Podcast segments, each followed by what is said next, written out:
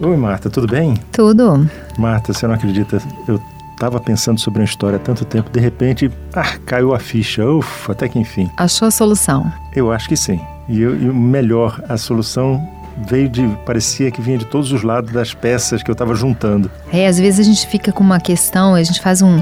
pensando no assunto, pensando no assunto, de repente a, a solução vem quando a gente menos espera, né? Igual aquele. aquele o Eureka, né? É verdade. E normalmente depois que a gente juntou tanta informação que a gente fica até meio desorientado para processar tanta coisa. É, mas a gente tem esses momentos, parece que a, a nossa compreensão tem uma, um, uma dilatação, né? Esses momentos de que a gente tem um insight ou tem uma, uma descoberta, faz uma descoberta, as coisas se encaixam, faz sentido, né? Aquela história das peças do quebra-cabeça se juntaram, né? A chamada epifania. É, a né? epifania, né? é palavra linda, né? Palavra grega, é. que significa aparição, né? A epifania é, é, é quando isso acontece num nível elevadíssimo, em que você tem várias compreensões simultâneas, então é como se você entendesse algo do mundo da existência que você não consegue nem expressar, porque é uma, é uma compreensão com, de tantas coisas ao mesmo tempo que você não consegue falar ela, dela de toda a experiência de compreensão, né? E é uma experiência quase religiosa, né? Uma experiência meio mística, né? Como tem no, no poema de Drummond, A Máquina do Mundo, que fala muito bem disso, explica muito bem a, a experiência da epifania.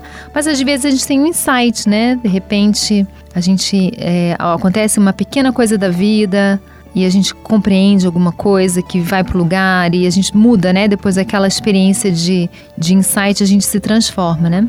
É, o mais importante é isso, né? Que depois que você passa por essa experiência, a impressão que tem é que pelo menos aquela questão está resolvida, foi pacificada. É, a gente mudou com aquela compreensão, né? É muito usada a epifania, essa expressão epifania na literatura, que é quando o personagem tem uma experiência, às vezes do cotidiano, em que ele tem um entendimento de alguma coisa da existência que ele se transforma para sempre. E quando a gente lê isso como leitor, a gente também ganha essa, essa compreensão.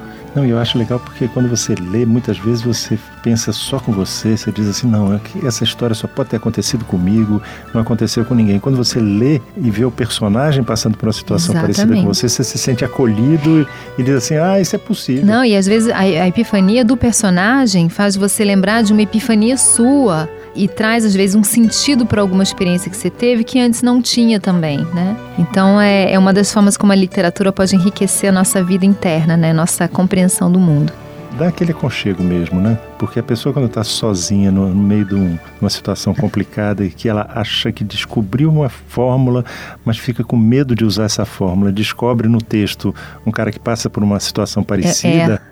Essa descoberta é, é interessante isso que você falou, né? Porque a gente caminha meio que numa, numa névoa na vida, né?